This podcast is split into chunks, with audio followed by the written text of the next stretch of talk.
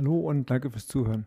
Falls die Tonqualität der heutigen Folge phasenweise nicht so exzellent sein sollte, bitten wir dies vorab schon mal zu entschuldigen. Und nun viel Spaß bei der weiteren Folge. Hallo und herzlich willkommen zum Triathlete Podcast. Mein Name ist Stefan Leundorf. Und ich bin Christian Kramer. Und wir haben heute einen ganz speziellen äh, Gast mit dabei, den werden wir euch gleich vorstellen.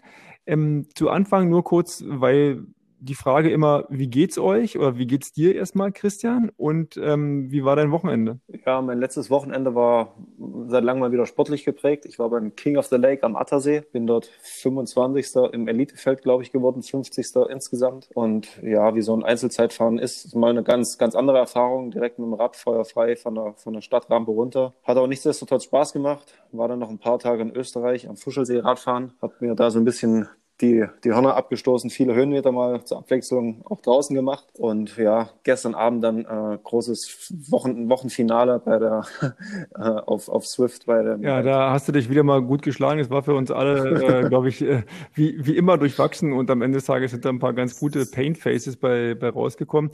Ja, da hat man ja gesehen bei dem Zeitfahren am Attersee, dass doch tatsächlich auch die, was ich gut finde, die Leistungen, die dort gebracht wurden, da ist ja auch der Sven bei uns mitgefahren, der Sven Rotzek und und du und ihr wart da relativ, also genau so weit auseinander, wie man es, glaube ich, auch erwarten würde. Das heißt, tatsächlich ist die Umsetzung da von, von den Watt-Leistungswerten auf auf das Körpergewicht und die Geschwindigkeit in Swift auch eigentlich ganz gut gelungen, oder? Wenn man sein echtes Gewicht eingibt, natürlich. Ja, also ich bin, äh, bin damit ganz, ganz gut zufrieden. Außer, dass ich den, den äh, Zeitverhelm im, im Hotelzimmer vergessen hatte. Das war so ein bisschen blöd. Äh, mein Fehler. Ich denke, da ist auch ein bisschen Zeit, nicht nur im Hotelzimmer, dann, äh, sondern auch auf der Radstrecke liegen. Aber so im Großen und Ganzen war das eine sehr, sehr coole Erfahrung, die auch weiter zu empfehlen ist. Wer das, wer das mag, das kann man schon, schon empfehlen. Ja, genau. Dort mitzufahren. Das wäre auch meine Frage gewesen, ob das jetzt zu empfehlen ist oder ob du sagst, nee, äh, lieber nicht, aber so wie es aussah, waren ja auch super Bedingungen. Ja, das wäre auch meine Frage gewesen, ob das äh, weiter zu empfehlen ist, dieser, äh, dieser King of the Lake. Oder sagst du, äh, lass mal lieber sein, oder ist es eine Sache, wo man sich nächstes Jahr nochmal trifft und sagt, kommt mal alle her, fahren wir nochmal gegeneinander? Also ich würde, würde das schon weiterempfehlen. Das war eine sehr, sehr coole Geschichte. Gibt es ja auch Zehner-Teams, Vierer-Teams und Einzelzeitfahren. Und ähm, ja, wer da in irgendeiner Form Bock drauf hat, der muss, muss eher schnell sein, weil die relativ schnell ausgebucht sind, selbst bei 1500 Startern äh, ist das schon eine sehr zu empfehlende Sache. Und ich glaube, man hat ja auch selten die Möglichkeit, irgendwie auf einer komplett gesperrten Strecke bei wirklich auch fairen Bedingungen, die machen das, machen das sehr was technische angeht, ähm, dass da keine großen Packs rumfahren und so weiter und so fort, ähm, ist das wirklich eine, eine sehr, sehr schöne und runde Sache. Schön. Ähm, gut, dass du dich dann auch äh, dementsprechend gut davon erholt hast.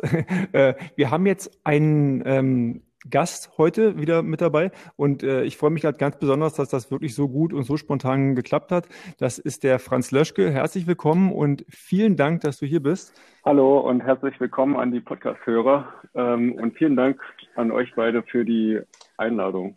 Ja, äh, gerne, gerne, gerne, wie man in Berlin sagt, wa? Ja, gerne, ja.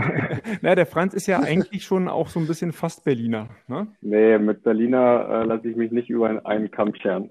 Oh, hört, hört, hört, hört. Ja, Brandenburger zumindest, Potsdam. Aber die Potsdamer können, glaube ich, auch äh, zu Recht stolz auf, auf ihre eigene Stadt sein. Und äh, tut dann, glaube ich, vielen Unrecht, wenn man die mit noch als Berliner über einen Kamm schert. So ist es, genau. Ja. Ja, das ist richtig. Okay, dann, dann entschuldige ich mich dafür. Tatsächlich äh, kommt der Franz ja eigentlich, glaube ich, sogar aus Finsterwalde. Ja, genau. Ich bin geboren und aufgewachsen in Finsterwalde und dann mit 16 Jahren an die Sportschule hier nach Potsdam. Okay, da habe ich auch noch meinen persönlichen äh, Franz Löschke-Moment. Äh, das war 2000 und 2008 beim Glasperlen-Duathlon, beim legendären, ich glaube, es war 2008. äh, das ist, wer den nicht kennt, äh, ich, ich glaube, es gibt ihn auch leider nicht mehr. Äh, ich glaube, es ist in der Nähe von Luckau und Finsterwalde. Ich glaube, vom Neptun 09 oder so, Finsterwalde ausgerichtet. Und das ist wirklich ein, das findet auf so einem alten Fußballplatz statt, wie Duathlon halt so eigentlich auch sein soll alle laufen, alle laufen los durch den Wald, fahren irgendwie auf dem Rad äh, auf, auf der Straße und rennen dann nochmal irgendwie um, um den Platz rum. Und zum Schluss durfte sich, glaube ich, der erste von dem großen Gabentisch aus äh, welche mundgeblasenen äh, Glasdinge aussuchen. Und der Franz kam da, glaube ich, als relativ junger äh, Junior an und äh, hat uns da alle komplett äh, versägt. Ich weiß nicht, ob du dich daran noch erinnerst. Ja. Ach, äh, also genau an diesem Moment 2008 weiß ich jetzt nicht. Ich weiß auch gar nicht mehr, wann ich das letzte Mal dort gestartet bin. War auf alle Fälle immer ein ganz cooles Rennen und hat halt jedes Jahr am 3. Oktober stattgefunden. Richtig, genau. Deswegen kommt, deswegen ist es, deswegen machen wir diesen Podcast ja auch äh, jetzt, kurz vom 3. Oktober. genau. Tatsächlich habe ich aber gesehen, ähm, du bist ja jemand, der nicht nur auf der großen, in der großen weiten Welt um, äh, unterwegs ist, sondern auch lokal immer mit dabei ist. Und wenn man sich jetzt mal äh, gerade auf deiner äh, Homepage anguckt, da hat man ein ganz krasses Gefälle, natürlich Corona-bedingt zwischen den Erfolgen im letzten Jahr, welches da, ich glaube, war das immer noch ein Ironman in St. Pölten, den du äh, gewonnen hast, nach einem spannenden, ähm, nach einer Laufaufruhrjagd, glaube ich sogar. Dann natürlich der dritte Platz in ähm, in Frankfurt und dann steht 2020 halt drin, zweiter Platz im Jedermann-Zeitfahren. ja. Wie, äh, erzähl doch mal. Ja, na, ähm, durch Corona gab es halt nicht so viele Wettkampfmöglichkeiten und äh, die haben sich halt stark gemacht, dass das Zeitfahren in Großgriechen halt stattfinden konnte. Ich bin ja die letzten Jahre immer beim Zeitfahren gestartet auf dem Lausitzring und habe mich da halt auch von Jahr zu Jahr immer weiter verbessert und finde halt so ein, so ein Zeitfahren auch immer ganz klasse, um zum einen mal watttechnisch an seine Grenzen zu gelangen und halt auch mal um zu gucken, äh, wie, wie der Abstand zu, zu den Leuten vor einem sind, äh, was die Aerodynamik halt auch angeht. Also ich kann auch sagen, dass ich letztes Jahr Zweiter geworden bin hinter dem Micha, Micha Kopf, der ein sehr, sehr starker Zeitfahrer hier in der Region ist. Und der ist mir, glaube ich, auch nochmal 20 Sekunden oder so davon gefahren. Der ist zwar auch ein bisschen kleiner, und ein bisschen leichter, aber der ist einfach mal ungefähr 150 Watt weniger gefahren und dann hat aerodynamisch okay. schon einiges drauf. Der auch ähm, beim King of the Lake ist der in der Altersklassen, äh, in der Jedermann-Wertung auch sehr, sehr weit vorne gewesen. Also ich glaube, den Namen habe ich zumindest schon mal gehört und dann äh, auch gelesen. Äh, also ja, das, sagt mir was. Der ist, der ist echt ein richtig starker Zeitfahrer. Ja, und äh, in den letzten Jahren habe ich das halt auch immer mal so in meine Vorbereitung mit eingeplant und da auf dem Lausitzring das Zeitfahren ausfiel, ähm, habe ich natürlich äh, nach Alternativen Ausschau gehalten und da hat sich dann Großration angeboten und, und da haben halt auch äh, zwei meiner besten Kumpels, mit denen ich mich immer mal gerne bette, mitgemacht, die auch beim King of the Lake gestartet sind.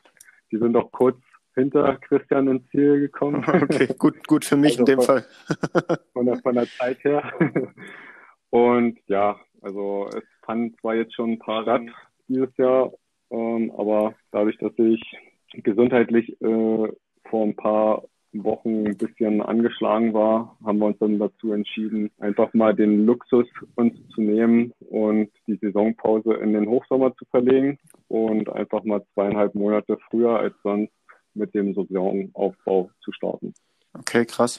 Aber bloß nochmal Großräschen, ist das, äh, das weiß vielleicht auch Stefan eher, ist das die Ecke, wo immer die ähm, 100 Kilometer Mannschaftszeitfahren auch immer ausgetragen wurde? Das war Oder, habe ich das falsch im Kopf? Das war in Forst bei Cottbus. Das war damals ja. noch zu, äh, zu DDR-Zeiten. Und da gibt's diese auch äh, eine abgemessene Strecke, äh, eine Runde 50 und zwei fünf, äh, sind 100 Kilometer und sogar mit, damals war es zumindest so, mit einer äh, Steilkurve an der Wende. Das ist, war Forst in der Lause. Ah, okay. Okay, klingt verrückt. Okay, zurück zur, zu, äh, zu Corona so ein bisschen. Äh, du warst, äh, warst du äh, ver verletzt, dass du so, so, äh, ja, so deine Saisonpause vorziehen musstest, weil eigentlich wäre es ja schon jetzt geil gewesen im Spätsommer noch zumindest ein, zwei Rennen, die jetzt auch stattfinden, äh, mitzumachen. Also ich habe ja zumindest, kann ja zumindest von mir sagen, ich habe einen Wettkampf dieses Jahr gemacht, einen Triathlon. ja, ich habe ich hab auch einen Triathlon mitgemacht. Ähm, bei dem F60 Triathlon in Lichterfeld. Ach ja, stimmt. Auch in der Nähe von, genau. Der ist ja auch in der Nähe von Finsterwalde. Da bin ich ja dann Dritter geworden hinterm Markus Tomschke und dem Lukas Seifert. Ja.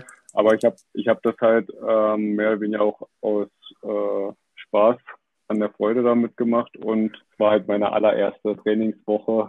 also okay. da kann man ohnehin keine, kein keine Meisterwerk erwarten. erwarten. Ja. Und ähm, ja, ich hatte dieses Jahr komischerweise besonders stark mit Allergien zu tun, möglicherweise dem geschuldet, weil durch Corona ja die ganzen Hallenbäder zu waren und Freibäder noch lange nicht offen waren. Und, und dadurch ähm, bin ich halt sehr viel im Freiwasser geschwommen und alles, was halt an Pollen rumfliegt, landet natürlich auch im Wasser. und da hatte ich halt extrem viel zu tun und, und äh, ja, bin dann dadurch auch krank geworden und musste das dann auch mal abklären lassen. Und, und als dann auch Ironman Italien, den ich ja machen wollte, abgesagt wurde, ähm, haben wir uns kurzerhand dazu entschieden, gut, noch zwei Wochen länger aktive Erholung, aktive Pause und dann starten wir in den Saisonaufbau 2021. Ja. Na, alles andere wäre, glaube ich, auch Quatsch. Also hört sich tatsächlich. Ja, na, Entschuldigung, hört sich es gab ja jetzt, es gab ja jetzt noch äh, das Rennen in Ratingen und äh, es gibt ja jetzt auch noch ein paar andere Rennen, wo man starten könnte. Äh, Davos hätte man ja auch starten können, aber ja, ich, ich habe ähm, mich für die andere Variante entschieden, weil ich das ähm, irgendwie schlauer fand und besser für nächstes Jahr. Ja, ich wollte gerade sagen, das hört sich tatsächlich recht clever an. Ich meine, gut, wenn es jetzt äh, der aus der Erkältung heraus geboren ist, aber nichtsdestotrotz ist es vielleicht wirklich ein ganz guter Plan, nicht immer so zu trainieren wie ein, wie ein Boxer, immer irgendwie auf, auf 80 Prozent und dann zwei Wochen versuchen, irgendwie auf 95 zu kommen, sondern wirklich zu sagen, ich schreibe dieses Jahr ab und nehme dann mal Anlauf fürs nächste Jahr 2021. Und ich habe auch gesehen, du hast ja jetzt auch den, den Coach gewechselt, die Trainerin? Ja, das habe ich ja schon Anfang des Jahres. Also ich bin ja mit, mit, Saison, mit Start äh, Saison 2020 bin ich ja zu der Laura Sophie Usinger gewechselt und das funktioniert auch sehr gut. Und da aber die Laura, Entschuldigung, wenn ich kurz, äh, die Laura führt aber so ein bisschen so das, das Konzept von Philipp fort, oder? Also ihr seid ja trotzdem dann noch im, im Austausch, oder? Sehe ich das, oder habe ich das falsch im Kopf? Nee, nee, das ist genau richtig. Also ähm, die Laura äh, verfolgt die gleiche Philosophie wie der Philipp und ähm, wir sind ja sozusagen, oder die, die Laura ist ja auch eine Erweiterung ähm, der Selbstsquad vom Trainerteam her und äh, also wir, wir haben immer noch die Möglichkeit, äh, das Know-how von Philipp auch mit zu nutzen. Also es hat sich im Prinzip nicht viel geändert, außer dass ich die Trainingspläne jetzt von Laura bekomme. Okay, hört sich ja schon mal, hört sich ja schon mal an, wie das wenigstens da, äh, dass da, was heißt wenigstens, dass da die Konstante weiterhin so bleibt. Ähm, das heißt, 2021 ist dann so alles gut funktioniert, nochmal ein Jahr für dich, wo du äh, nochmal Anlauf nimmst und auf welche Wettkämpfe oder was sind deine großen Ziele, damit jetzt deine, deine Webpage nicht nur äh, zweite Mal im Jedermann-Zeitfahren, zweiten Platz im Jedermann-Zeitfahren ausweisen kann? Ähm, ja, also die, diese, der Saisonaufbau, der ist eigentlich ähnlich geplant wie in den letzten Jahren. Und zwar halt wird dann im Anfang Mai, Ende April in die Triathlon-Saison eingestiegen und, und dann äh, die Rennen als Vorbereitungswettkämpfe genutzt für höchstwahrscheinlich Ironman Frankfurt. Okay, also der, der Klassiker, wie es dann äh, wahrscheinlich viele, viele Deutsche wie jedes Jahr so vorhaben, europäische Vorbereitungen ja, den Mai und Juni so Rennen antesten und dann halt Ende, Ende Juni, Anfang Juli äh, feuerfrei in Hoffen auf Hawaii-Quali. Genau, ja. Ja, ja, das macht, glaube ich, auch für viele aktuell Sinn, weil ich glaube, jetzt momentan seriös zu planen, man will schon einen zeitigen Ironman machen, äh, ist, glaube ich, momentan mhm. eher schwieriger. Ich glaube, da tut man sich für den ja. Kopf auch leichter, ein bisschen noch längerfristig zu planen, als man es vielleicht eigentlich wollte. Ja, Genau. Ich hatte auch mal eine Frage auch nochmal an Christian und jetzt äh, habe ich ja super die Möglichkeit an euch äh, beide äh, Profis die mal zu stellen. Was ist denn, wenn es nächstes Jahr doch nicht so stattfindet, wie wir alle hoffen? Das kann ja durchaus sein. Ich meine, man hört jetzt auch vom Berlin-Marathon oder Dinge, dass die vielleicht weiter, weiter nach hinten geschoben werden sollen. Und ähm, was ist denn dann? Habt ihr Alternativpläne? Gute Frage. Das, äh, also ich für meinen Teil musste einfach äh, schauen und das auf, auf mich drauf zukommen lassen. Ich hoffe natürlich, dass, dass das irgendwie, irgendwie weiter dann in etwas geregelten geregelteren und normaleren Bahnen, wie man es vorher kannte, auch, auch weiterläuft. Und äh, habe da so ein bisschen einfach die Hoffnung, zumindest auf den, auf den Sommer. Fürs Frühjahr bin ich da ja eher skeptisch, weil zum Beispiel der Wien-Marathon ja auch schon jetzt vom Frühjahr auf den Herbst nächstes Jahr verschoben wurde. Wo ich so ein bisschen äh, doch schon ja, ein bisschen erstaunt gehört habe, dass es wohl so ist. Ansonsten, ja, muss man halt wirklich schauen, was, was notfalls dann die Alternativen sein können. Weißt du nicht, wie, wie Franz das sieht? Ja, ich sehe das ähnlich wie du. Ähm, ich gehe nur auch irgendwie davon aus, dass ähm, dadurch, dass ja jetzt schon ein paar Rennen stattgefunden haben, auch mit einem sehr guten Corona-Konzept, dass äh, zumindest in Deutschland äh, einige mehrere Rennen stattfinden werden. Ähm, natürlich halt mit weniger Zuschauern, aber halt auch mit gut funktionierenden Corona-Auflagen. Das ist meine Meinung. Ja, ich denke auch, dass das äh, tatsächlich beim einen oder anderen äh, wirklich möglich sein wird. Aber ob das jetzt international auf dem, ich äh, ziele so ein bisschen auf Kona ab, ja, weil das ja nach wie vor für einen Profi, glaube ich, das, das Ein und Alles ist, beziehungsweise äh, da die größte Sichtbarkeit drauf ist und da muss dann natürlich auch die Qualifikation irgendwie, irgendwie möglich sein. Und äh, ja, in Europa ja. wird es wahrscheinlich möglich sein. Ob denn das Rennen selbst stattfindet, ich drücke auf jeden Fall die Daumen. Ja, danke. Wir, wir, wir uns, glaube ich, auch jeweils gegenseitig. ja, es, ja, schön, dass ihr euch gegenseitig die Daumen drückt, aber äh, was, wie müsste denn äh, jetzt, Franz, für dich zum Beispiel das perfekte Rennen laufen? Im Sinne von, dass du auch mal ganz oben auf dem Treppchen stehen kannst. Ich weiß, der Christian war schon ein paar Mal ganz knapp kurz dran und ich meine, du hast ja jetzt auch, äh, äh, in, warst auch einmal auf dem Podium bisher beim Ironman und dann in Zweimal. Zweimal? Also Franz, Franz war noch knapper dran als ich, muss ich gestehen. Ich bin ja einmal bei Kilometer 37 äh, überholt worden in Lanzarote und Franz, den hat es, glaube ich, in Barcelona 2019, ich glaube um 10 oder 15 Sekunden äh, dann auch ja nicht geglückt, sondern in Anführungsstrichen nur, nur der Silberrang übrig geblieben. Also von daher, Franz weiß, glaube ich, auch, wie, wie übel es ist, äh, so, so knapp dann nach äh, ein bisschen mehr als acht Stunden äh, ja, dann ganz hart gesprochen der erste Verlierer sein in dem Moment, gerade wenn es bloß einen Hawaii-Slot gibt. Ich glaube, das war schon, war schon echt blöd in dem Moment. Ja, es war schon, war schon blöd, aber im Endeffekt war es halt auch äh, die erste richtige, der erste richtige Ironman. Und ja, aus Fehlern lernt man. Und ja, ein perfektes Rennen müsste für mich im Prinzip ähnlich wie Frankfurt letztes Jahr aussehen, dass ich halt beim Schwimmen ganz gut vorne mit dabei bin. Ähm, beim Radfahren aerodynamisch noch deutlich besser auf dem Hobel sitze und, und halt nicht nur mitfahre, sondern auch mal ein bisschen vielleicht sogar wegfahre oder halt mit wenig Aufwand, noch weniger Aufwand einfach mitfahre und dann noch einen gescheiten Marathon hinten drauf laufe. Ja, aber ich glaube, das mit dem gescheiten Marathon, das ist ja schon, also zumindest in Frankfurt letztes Jahr das Hitzerennen äh, schon ganz gut geglückt. Aber wenn du gerade beim Marathon bist, da fällt mir eine Sache ein, die ich dich schon immer mal fragen wollte, ob das stimmt. Das ist so ein bisschen Gerücht, dass du mal äh, noch zu Zeiten, deinen Kurzdistanzzeiten ähm, im Training eher heimlich einen Marathon laufen wolltest und das auch gemacht hast, aber dich dein damaliger Trainer zufällig äh, erwischt hat, sage ich mal. Stimmt das? Ähm, naja, was, was heißt erwischt? War ja Saisonpause. äh, war, war halt nur nicht abgesprochen. Ja, ja das war das war 2012. Äh, da hatte ich ohnehin irgendwie mal vor, ähm, äh, in der Saisonpause mal einen Marathon zu laufen und einfach mal zu gucken, ob ich in der Lage bin, vier Minuten Schnitt über 42 Kilometer zu laufen. Und mein ursprünglicher Plan war es ja, dass ich ein paar Tage später, nachdem ich das getestet habe, nochmal laufe und dann aber all out. aber, aber nachdem okay. äh, ich den Marathon dann schon in, ich glaube, zwei Stunden 43 hoch äh, gelaufen bin, taten dann die Beine doch ein bisschen länger weh und ich habe dann den nächsten Marathon auf, auf Frank Frankfurt 2013 gelegt gehabt. Der ganz schön schnell war mit 221 oder 222, das war schon, war schon ganz schön flott, finde ich. Ja, das war 222, äh, 10 oder 11. Und äh, aber ich habe mich die ganze Zeit sehr gut gefühlt und hätte ich das halt eher gewusst, wäre ich noch ein Stück schneller gelaufen. Also das Pacing hat ganz gut funktioniert. Und ja, ich hatte ja dann nach dem Grand Final in London, wo ich ja Zehnter wurde, hatte ich äh, sechs Wochen Zeit, mich auf den Marathon vorzubereiten und habe dann die letzten sechs Wochen vom Waldemar Schopinski beim Olympiasiegmarathon halt ein bisschen auf mich abgeändert und, und das hat ganz gut funktioniert. Also meine Zielzeit war ja eine 2,25 und knapp drei Minuten drunter. Das ist schon nicht so schlecht. ganz gut gewir gewirkt zu haben. ja. Hast, bist du auch in Kienbaum dann gelaufen?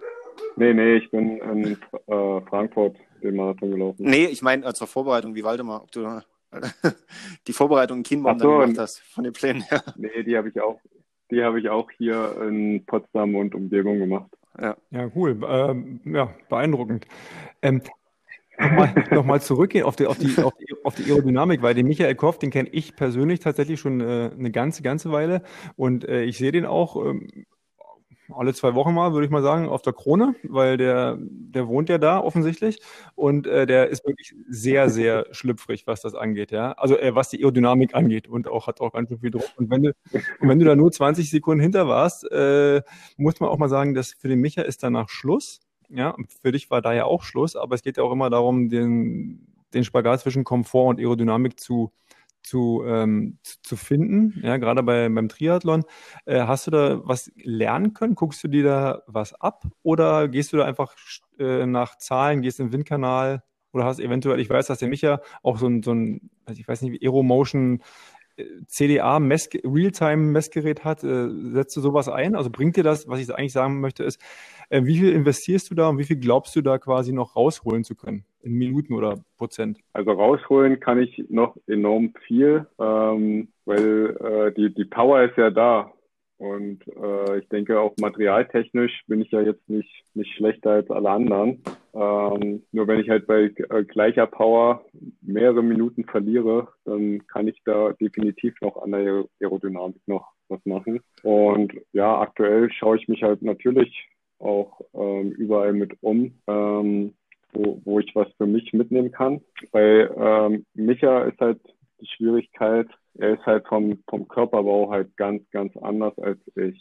Also nur weil es bei ihm funktioniert, heißt es ja nicht, dass es bei mir dann auch gleich funktioniert und äh, dass es dann auch äh, für ein Triathlon halt komfortabel ist und ich danach dann noch gut laufen kann. Deswegen muss ich halt auch selber immer mal so ausprobieren und gucken. Da arbeite ich ja auch mit dem Raphael Jung von Diagnose Berlin zusammen und da werden wir jetzt dann auch Schritt für Schritt immer mehr auch an, an mein Aerodynamikdefizit rangehen. Macht ihr das auf der Radrennbahn in Frankfurt oder auch oder äh, draußen im Feldtest? Na, aktuell äh, wieder noch. Also aktuell ähm, sind wir erst noch im Labor und, und äh, testen das aus und dann teste ich draußen im Training und dann gehen wir wieder ins Labor. Also wir haben jetzt noch nicht mit ähm, Test draußen gemacht oder äh, ich war auch noch nie im Windkanal und auf der Bahn war ich auch schon ewig lange nicht mehr. Wobei die Aber Jungs ja, glaube ich, ganz, ganz fit sind, weil die auch vom LKT-Team Brandenburg die mit einstellen und äh, tunen und das dann,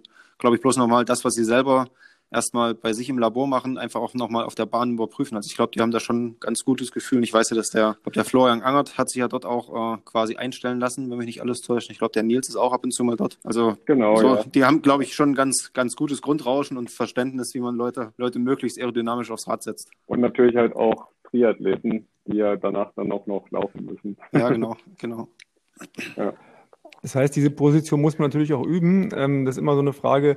Äh, auch erstmal, habt ihr ähm, vor, ins Trainingslager zu fahren im nächsten Jahr? Ich meine jetzt nicht nur an Fuschel, am Fuschelsee, wie du jetzt warst, Christian, sondern auch ein bisschen weiter weg. Und wenn man weiter weg fährt, jetzt vielleicht auch als Tipp für die Age Grouper, geht es darum, eher mit Zeitfahrrad zu fahren oder um eben diese Position auch über längere Zeit halten zu können oder doch lieber bequem mit Rennrad, damit man auch gruppenkompatibel ist? Also ich persönlich, ich persönlich ähm, habe die letzten Jahre oft immer so gemacht, dass ich ähm, auch das erste Trainingslager im März, Februar und März halt alles noch mit Rennrad gemacht habe und dann erst zu Hause dann wieder auf Zeitfahrrad, wenn man draußen fahren konnte, Zeitfahrrad gefahren bin und dann zu den späteren Trainingslagern dann St. Moritz oder so dann mehrere Räder mitgenommen habe.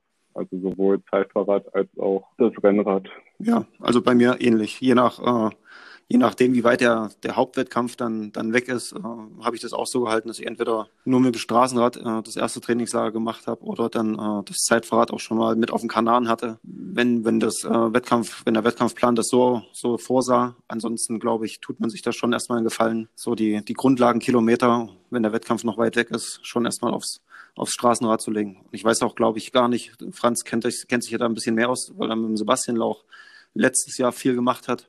Ähm, selbst der fährt ja auch relativ viel Straßenrad, oder? Also ich kenne einige andere, die fahren viel auf dem Zeitfahrer. Ich versuche mich da ungefähr so in der Waage zu halten, aber ich weiß ja nicht, wie, wie das so Franz auch bei anderen festgestellt ist, aber festgestellt hat, letztes Jahr so in der Kona-Vorbereitung. Ja, also ich, ich würde sagen, es wird relativ spät erst aufs Zeitfahrrad gegangen, weil die Position, die geht halt auch immer extrem auf die hintere Kette und ähm, also hintere Muskelkette. ja. Und, und ja, das, äh, die wird ja ohnehin dann zur Saisonmitte durchs Laufen extrem gestresst und da muss man nicht schon über den Winter da so viel Stress drauf geben. Also deswegen haben wir halt auch erst später damit angefangen. Ja, macht Sinn, äh, kenne ich. Mache ich auch so, aber aus, ja, ähm, was nichts heißen muss. Äh, apropos Winter, wie überwintert ihr denn jetzt? Also ich weiß, dass ich nehm, gehe mal stark davon aus, dass der Christian sich äh, da eher auf äh, Watopia oder was weiß ich, welche Welten da noch kommen, rumtreiben wird. Äh, wie sieht's bei dir aus, Franz? Fährst du, fährst du wirklich weit weg oder bleibst du sehr nah zu Hause, sprich irgendwie im Keller oder in der Garage? Ich bleib äh, hier in Potsdam. Also von meiner Seite aus ist zumindest bis März kein Trainingslager geplant, weil die letzten Jahre hat es halt immer gezeigt, dass eigentlich bis Mitte, Ende Januar hier ähm, Plusgrade waren und und in Potsdam auch tendenziell eher gutes Wetter, also wenig Regen, wenig Niederschlag und und werde halt auch an Tagen, wo das Wetter weniger gut ist, auch äh, sehr viel swiften. Ah. dann sieht man sich dann dort vielleicht äh, dann doch mal eher, das stimmt. Okay, ja. aber Potsdam ist ja nah an Berlin dran und von daher die Berlin Hot Cranks äh, könnten da vielleicht auch ein bisschen Verstärkung, Verstärkung gebrauchen. das sagt dem Franz jetzt nichts, aber äh, wir spielen da auch öf öfter mal gemeinsam. Hot, Hot Cranks, was ist das? Ja, am Donnerstag gibt es immer so, und das, das stellen wir bestimmt jetzt raus, äh, gibt es immer so, so ein Mannschaftszeitfahren auf Swift. Ach so. Ja. Was denn? Also die donnerstägliche Weltmeisterschaft quasi. Ja. genau. Ja, der, der, der also war ein Höhepunkt. Ich nutze Swift wirklich nur zum Training. Ich habe zwar auch äh, im letzten Trainingswettkämpfe dort gemacht und bin dann aber von der A-Kategorie dann immer mehr in die C- und D-Kategorie gewechselt, weil es äh, für mich unglaublich war, wie scheinbar fit so viele Menschen auf der Welt sein können und mich sowas von und das ja dann einen schon ein bisschen an der Motivation danach. Das hört man öfter und es ist interessant, äh, mal zu hören, wie, wie du das so, so einschätzt, ja. Ja, ich würde mich ja schon als einen relativ starken Radfahrer einschätzen. Und ich weiß aber auch immer nicht, wie die Leute das dann bei Swift machen, weil ich, ich schaue mir dann die Auswertung an und, und vor mir ist nie einer, der mehr Watt und mehr Watt die Kilogramm Körpergewicht gefahren ist. Aber die fahren mir Minuten davon. Keine Ahnung, wie die das machen. Ob das das, ah. das Bike ist aus Level 50 oder, oder so und ich und ich noch mit Level 22 oder so, wo ich so einen deutlichen Materialnachteil habe, weiß ich nicht. Ja, ich glaube, da kommt vieles zusammen. Also ich glaube bei Swift, so also blöd wie das klingt, aber ich glaube, das hat auch in dem einen Profirennen, äh, das war doch, glaube ich, im April, als äh, noch die ganzen Straßenrennen auch abgesagt wurden, äh, selbst der Mathieu van der Poel so ein bisschen schmerzlich erfahren musste, dass er auch von den äh, Spezialisten auf Swift äh, geschlagen wurde. Und ich glaube, das eine Rennen hat ja sogar, glaube ich, der Lionel Sanders sogar gewonnen, für viele überraschend. Äh, da ist auch, also Streckenkenntnis in Anführungsstrichen auch so ein bisschen äh, vonnöten und auch die Spielerfahrung, wann man was von den äh, Dingern nutzt. Also das ist schon, gewinnt wie im richtigen Radsport auch nicht unbedingt immer der Stärkste. Ja. Das ist so meine Erfahrung. Ja, ist auf jeden Fall, ist auf jeden ja. Fall ein Spiel und auch die, man muss auch die Physik und die Strecken kennen und ich glaube, das ist ja das, was da beides zusammenkommt. Ähm, ich höre aber raus, du nutzt das halt wirklich auch zum Training, um dann dort auch die Zeit effektiv zu nutzen, weil tatsächlich geschneit hat es hier eigentlich nicht mehr. Nee, nee, nee. Geschneit hat es nicht, aber, aber, du kannst ja nicht, ähm, also bei 0 Grad macht es ja mit dem Rennrad draußen keinen Spaß und und du kannst ja auch Intervalle nicht so gut auf dem Mountainbike fahren wie jetzt auf der Rolle. Und deswegen muss man halt auch einige Einheiten dann nach drin verlegen, auch wenn das Wetter vielleicht draußen schon noch mal ein bisschen sonnig ist und 0 Grad, aber ja, und dann kommt vielleicht auch noch äh, das ist dann schon wichtiger, mal drin zu trainieren. Ja. Und dann noch äh, Kraftausdauereinheiten ist ja in Potsdam wahrscheinlich ähnlich wie bei mir im Leipziger Raum auch eher schwierig irgendwo zu fahren. Also spätestens da braucht man schon äh, eine Rolle oder irgendwas, um da einen Berg zu simulieren. Genau, ja. Was mich noch interessieren würde, Franz, weil du, ähm, äh, kann man jetzt nicht sagen, dass du keine Ahnung von Kurzstrecke hast oder dass du dem nicht, nicht irgendwann mal zugeneigt warst, obwohl du jetzt natürlich Langstreckler bist. Ähm, diese Super League-Sache, beziehungsweise dieses, diese Art Crossover zwischen dem, was heißt Crossover, da wo sich, wo, wo man, wo man sich trifft. Ich meine, ganz früher, äh, jetzt fange ich schon wieder an, äh, mit Mike Pick und äh, sonst was, da, da gab es ja auch, äh, der Weltcup war ja mit ohne Windschatten fahren und äh, reizt dich sowas nochmal äh, wieder quasi zurückzugehen mit deiner Grundschnelligkeit, die du ja ohne zweifelsohne hast? Oder meinst du, du bist da nicht mehr, wärst nicht mehr dabei? Ich rede jetzt nicht prinzipiell von WTS oder Weltcup, sondern bei diesen anderen Rennen, bei Super League zum Beispiel. Ah, ich glaube, ich bin da jetzt schon zu lange raus aus, aus den ganz schnellen, kurzen Sachen. Mir, mir wurde jetzt schon mehrmals gesagt, dass äh, die aktuelle Olympia-Qualifikation, ähm, der aktuelle Olympia-Qualifikationsmodus ähm, und Super League wären voll mein Ding gewesen. Ähm, aber ja, ich bin da jetzt auch schon zu, zu langsam im Vergleich zu den anderen schnellen Jungs. Also da müsste ich, müsste ich ziemlich viel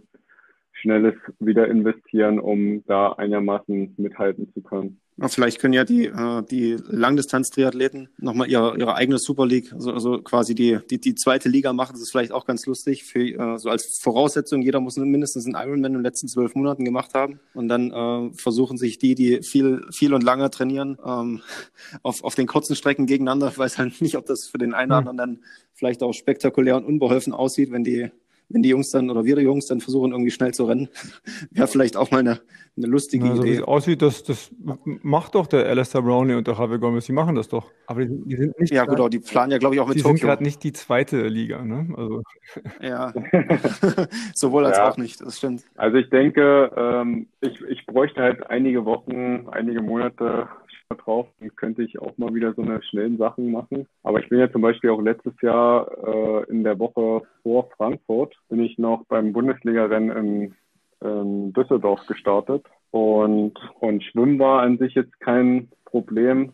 Da bin ich im vorderen Mittelfeld rausgekommen, habe aber trotzdem zu den ganz vorne ganz schön kassiert, weil ich das schnelle Anschwimmen nicht mehr so gewohnt war. Äh, Radfahren, Radfahren war für mich ein großes Problem. Da habe ich die erste Gruppe dann verpasst, weil ich einfach gar nicht spritzig war. Also die, die sind mir beim Antreten davon gefahren. Die Werte an sich konnte ich ganz gut fahren, aber das Antreten war das Problem. Und Laufen war dann wiederum auch ganz, ganz gut. Da bin ich ja dann auch, ich glaube, so um die 15 Minuten oder so hinten drauf gelaufen. Und das in der Ironman-Vorbereitung war dann schon nicht schlecht. Also Das ist schon, läuferisch hat, schon gut. Ja. hat dann die, die Spritzigkeit nicht wirklich gefehlt, aber beim Radfahren, also da konnte ich, konnte ich gar nicht mitgehen. Also ich muss, ich muss auch für mich sagen, ich habe das auch schon ein paar Mal gemacht. Ähm, ich glaube auch letztes oder vorletztes Jahr, ähm, dass ich auch ein äh, Sprint-Triathlon, zweite Liga von einer, äh, von einem, von einem Ironman gemacht habe. Mache das auch ganz gerne so für das, für das Training nochmal. Mir geht aber dann immer Mhm. wirklich durch den Kopf und ich fühle mich dann auch so ein bisschen gehemmt. Weiß nicht, wie, wie dir das ging denn in Düsseldorf. Ist ja so in einem, in einem Windschattenrennen, kann ja dann doch mal jemand stützen. Ich meine, man muss ja nicht selber an den eigenen Fähigkeiten scheitern, aber sowas kann ja immer mit passieren, dass man äh, einfach mit, mitgerissen wird. In dem Fall hat das auch so ein bisschen eine Rolle gespielt, auch in der, in der Abwägung, weil wenn, du hättest dich ja wahrscheinlich auch in den Hintern gebissen, wenn du Frankfurt hättest nicht starten können, äh, weil du eine Woche vorher, weil da jemand ins Rad gefahren ist oder sonst irgendwas. Also das ist ja immer so ein bisschen, wo ich so leichte Bauchschmerzen habe vor einem wichtigen Rennen, dann da nochmal mich an einem Feld aufzuhalten und da versuchen, gut mitzuschwimmen. ja, also beim Radfahren war es jetzt kein Problem für mich, aber beim Schwimmen war ich da schon vorsichtiger. Äh, Das muss ich, muss ich sagen. Da, da bin ich kein Risiko zu viel gegangen. Äh, zumal wir da auch äh, sehr nah an der, an der Wand starten mussten als bestes Team. Und da hatte ich auf keinen Fall Lust, irgendwie einen Schlag gegen den Kopf zu bekommen oder richtig gegen die Wand gedrückt zu werden und dann irgendwelche Wunden davon zu tragen. Ähm, deswegen bin ich da eher auf Vorsicht geschwommen und ja, aber Radfahren, alles was ging und und Laufen halt auch. Also da habe ich mich auch beim beim Wechsel zum zum Laufen auch nicht zurückgehalten. Da war es dann eher wie alt, alte ITU-Manier. Vorne rein, schneller Wechsel, vorne raus. Und wieder, wieder raus. Sehr gut. Das ist wahrscheinlich auch dann äh, so eingebaut innerlich, da, da denkst du wahrscheinlich auch nicht drüber nach. Fand ich inter aber interessant, das zu hören, dass du gerade beim Schwimmen vorsichtig warst. Das hätte ich jetzt als allerletztes erwartet, muss ich sagen. Aber mal ein guter Einblick. Ja, ich habe es ja schon mal äh, bei anderen Sportlern erlebt, die einen ordentlichen Kick gegen den Kopf bekommen haben und dann eine Gehirnerschütterung hatten. Schon mal in Japan ein Rennen aufgeben müssen, weil ich äh, einen richtigen fetten Tritt im Magen bekommen hatte und dann mich davon nicht mehr erholt hatte. Und, und äh, in Düsseldorf kam halt noch dazu, dass, dass wir keine, keine anderthalb Meter zur ähm, zur Mauer da hatten in dem kleinen Hafen. Ja. Und, also ich glaube, ich kenne es ja. auch von äh, selber mal Bundesliga-Zeiten so. Und ich glaube, äh, nachher in den ITU-Rennen äh, ist es wahrscheinlich noch schlimmer. Aber da, wenn man ab und zu mal zu den Wasserballern zum Training gehen würde, ich glaube, das würde so, so prinzipiell helfen, was die, was die Durchsetzungsfähigkeit angeht, um nachher irgendwie an der Boje einen möglichst ökonomischen Weg, Weg zu gehen und da nicht allen aus dem Weg zu gehen. Also da geht schon ganz schön heiß her manchmal. Da, äh, ja, ist sich wirklich dann jeder selbst der Nächste im Wasser, das stimmt schon. Ja, also auch mit ein bisschen halben Blick auf die Zeit vom Franz, den wollen wir jetzt auch nicht den ganzen äh, Tag jetzt hier äh, blockieren. Und äh, abschließend nochmal die Frage, wie sieht's denn aus jetzt, ähm, in, was, was machst du am, am nächsten Wochenende, übernächstes Wochenende? Hast du Pläne? Äh, das Wochenende bin ich bei einer Einweihungsfeier von einem guten Kumpel von mir. Äh, das Wochenende da drauf ähm, fahre ich, glaube ich, ja doch, da fahre ich mit meinen Eltern äh, in, in Harz äh, eine Woche Mountainbiken und ein bisschen, Sehr bisschen cool. aktiver Urlaub, genau. Ja, da ist äh, eine Downhill-Strecke am äh, Hexentanzplatz in Thale, falls du ganz verrückte Sachen machen willst. Ja, wir sind im Westen vom Brocken. Ah, okay. Äh, Gut, da kenne kenn also ich mich weniger aus. ja, ja, mit, mit Komoot werde ich da schon schöne, schöne, coole Runden zusammenschustern. ja, ja, das klingt nicht schlecht. Cool, sonst hätte ich mich auf jeden Fall gefreut, auf, äh, wenn ihr beide den, den äh, Bikepark unsicher macht nochmal. Aber äh, dann müssen wir, das müssen wir dann wahrscheinlich verschieben. Ansonsten hättest du nächste Woche auch mal äh, nochmal gegen Michael Kopf antreten können. Aber ähm, ja, ein andermal. Ja, nee, ich hatte auch überlegt, da bei dem Zeitfahren in Großköritz an den Start zu gehen, aber nee, passt, passt dann doch noch nicht so richtig in die Planung rein. Und ist halt auch sehr, sehr kurz. das ist richtig, ja. Das lohnt sich kaum. Lohnt sich kaum. genau. Da, da, muss ich ja schon vorher zwei, drei Stunden Rad fahren, damit, damit die Belastung überhaupt greift. ja, hinfahren, hinfahren könnte man. Genau. Ja, also wie gesagt, ja. nochmal vielen Dank und äh, an die Zuhörer, falls uns das äh, euch gefallen hat. Also wir verlinken natürlich unten nochmal die Daten vom Franz nochmal und äh, gibt es überall auf Spotify, Apple, Google Podcast. Ja, Dankeschön fürs Zuhören und bis zum nächsten Danke Mal. Dir, ciao.